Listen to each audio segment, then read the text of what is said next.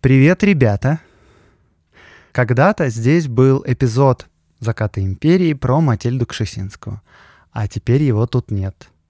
И это связано с тем, что за несколько лет, пока я делаю подкаст, у меня несколько повысились требования к качеству контента. И когда я готовил этот выпуск, я нечувствительно отнесся к источникам.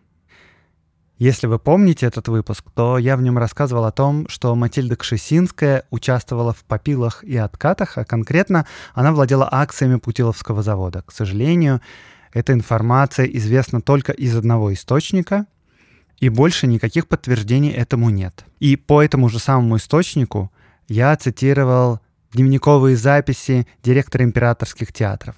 К сожалению, в дневниках Телековского, директора императорских театров, которые изданы, нет этих записей. Совершенно непонятно, откуда они взялись в этом источнике. Все это занимало, к сожалению, довольно большую часть этого выпуска. И, возможно, когда-нибудь я его переделаю. Но сейчас, откровенно говоря, он немножечко не дотягивает до стандартов подкаста «Закат империи» и студии «Либо-либо».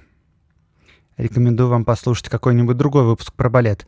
Например, про гения балета — про Вацлава Нижинского и про гениального продюсера Сергея Дягилева и про их любовь.